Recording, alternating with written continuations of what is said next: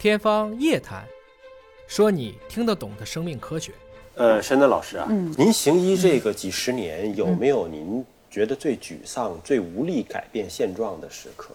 太多了，有的时候你就会觉得有些事情你是做不了的。会是一个什么样的事情？我记得我们查过一个孕妇，她其实从头到尾她都是异常的，她是个十八三体，然后慢慢她那个胎儿最后可能就会胎死宫内的。嗯但是如果就是我们查就各个方面都查完了，就说你这个就该引产了，最好就放弃了。但是他不放弃，我说你为什么不放弃呢？他好像有他的隐私。嗯最后就跟他沟通了好多次之后，我发现他好像是有一点什么特殊的信仰。嗯好像是他就不愿意放弃，那我就不能再多说什么了。但是我就会替他难过在哪儿呢？十八三体的存活率是更差的，嗯，很大程度上他就会胎死宫内的，就是可能都不能够活着生出来。对，那他就要一天一天的挨着。但事实上就是说，我们干预的话，就让他早点儿对他的身体伤害会更小。我认为是好的，但是他就最后就就走了，就默默的就走了。嗯，但是他也不是说不懂，他懂。后来，反正话里话外的意思，他可能有一些特殊的一些想法。嗯啊，这种的我们是没有办法的。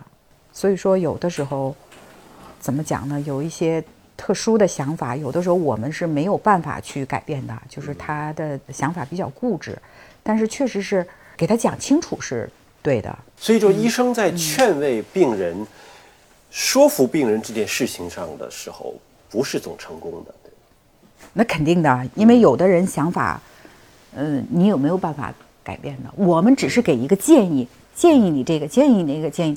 很多人就很听话，哎呦，大夫说了，第一条、第二条，第我都必须每一条我都要按着做。这样的人有，这叫依从性好。那有的人就不听你的，你说这个我就不信，就不听哎，我就不听。嗯你说这个我就认为没事儿，这样的人也有，但是，呃，实话实说，这样的少，确实少。但有没有那种极端的情况？嗯，就是大夫给了建议，我就不听。但是真的等这孩子有缺陷生下来之后，反过来还埋怨大夫，说你怎么没有强制我把这个事儿做了呢？这种情况有吗？这个是这样的，我只能说我听说过，我自己本人好像还没见过。我听说过，确实听说过，就您目前本人没有碰到过类似的我没有，我本人没碰到过。但医疗行业这种事儿好像是好像是有的，有的嗯。所以我想，我们的这种公共宣传，这种科普是很必要的。所以我现在觉得好像挺好的，有很多什么公众号啊，什么呃医生的讲解呀，还有一些什么平台啊，做一些小的讲解，我觉得挺好的。因为医患关系，你看不同的医生可能认知也不一样，有的医生就觉得医患关系挺好的，都亲如一家人似的，嗯，有的可能科室门诊不同还怎么样，就说怎么都跟仇人似的。这种医患关系您怎么看？这是什么原因造成的呢？是医生的这种耐心失去了，还是患者的耐心没有了？不不是这个意思，就是这个医患它是这样的，我老觉得哈，从你自己的专业角度，你要把这个疾病讲清楚就可以了。呃，前提是他也能听懂，不能说你讲了半天，讲了一堆术语，他没听懂你说什么呢？嗯啊，前提是你给他讲清楚了，他也懂了就可以了。但是做决定，病人是有自己权利的。你讲清楚了，我也懂了，但是我不要做，我不要按你的决定去做，这是可以理解的。我认为是可以理解的。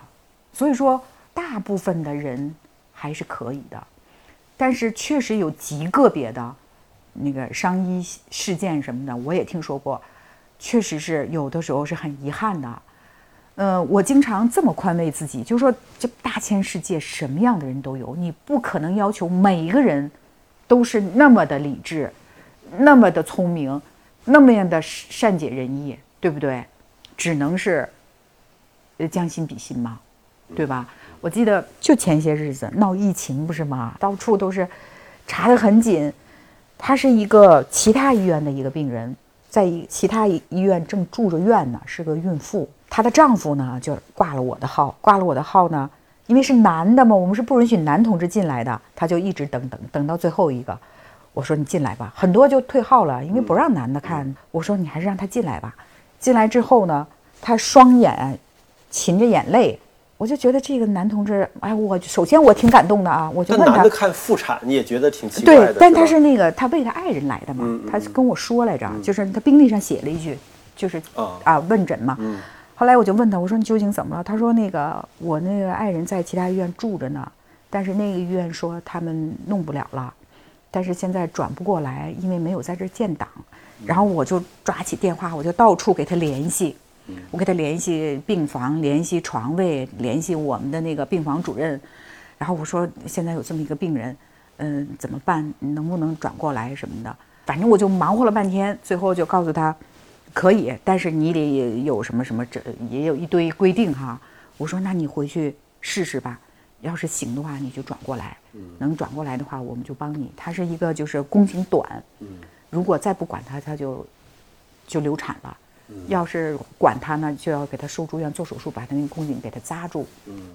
然后他说行吧，然后呢，他就挺激动的，为什么呢？第一个孩子第一次就胎停育了，第二次也胎停育了，第二次就好像也是因为这个宫颈短就、嗯流掉了。嗯就流掉了，这是第三次，第三次呢。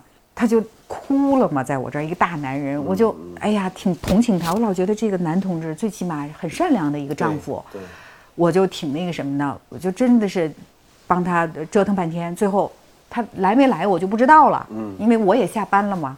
哎，前些日子突然有一天就有一个有一个孕妇就来找我，她说我是谁谁谁，她一讲，我一下就想起哦，我说你是那个丈夫的爱人，她说对对，是我当时在那家医院住院，我说那你后来呢？她说后来还是没保住，我这次专门来找你，这次我又怀上了。我说：“那你怀了，那你就跟着我们再再慢慢看嘛。”嗯嗯啊，所以说怎么讲呢？我就觉得这个夫妻俩也是比较通情达理的，还是能接受了。但是她从心理上是很很那个很难过的，尤其她这个丈夫就特别心疼他妻子，说受了这么多罪，但这个是不是说嗯技术手段本身在各个医院都是挺难的一件事儿？很多手术它都是有概率的，有的时候有成功，有的时候就不成功啊，那就没有办法去衡量。但是我只是说这个例子，就说在做事情的时候，有的医生可能能做到，有的医生就觉得这个技术可能还做不到等等。但事实上，你也不可能要求每一个大夫怎么怎么样，对吧？咱们医院不是还有等级呢吗？三级、二级、一级，对不对？那要是一个正常一个分娩，其实一级医院、二级医院就可以了，对吧？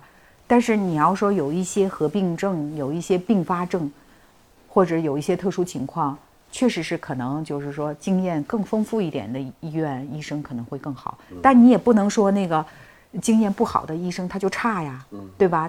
那他也是医生，他也做了他该做的事情了。所以说，有的时候不好去评判的。